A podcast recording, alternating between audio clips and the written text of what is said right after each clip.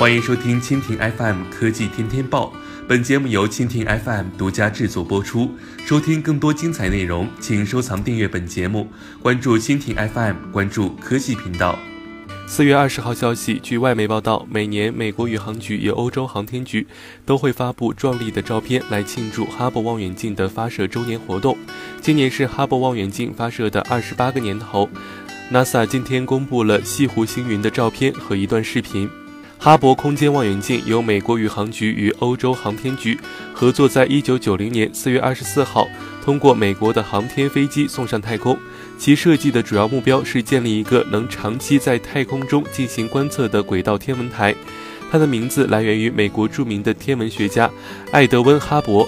哈勃空间望远镜服役的二十多年中，每个月都会产生八百二十九 G 的观测数据，帮助研究人员发现了许多宇宙中我们尚未知晓的领域。截至二零一五年四月，直接或间接利用哈勃空间望远镜的成果而发表的科学论文数量高达一万两千八百篇，包含几项问鼎诺贝尔奖的成果。这次为哈勃望远镜庆生所公布的西湖星云是此前由欧洲航天局发现的，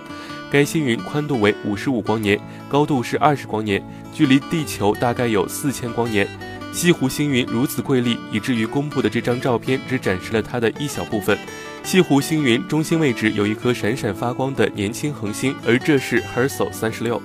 以上就是本期国外播报的全部内容，更多精彩内容尽在蜻蜓 FM。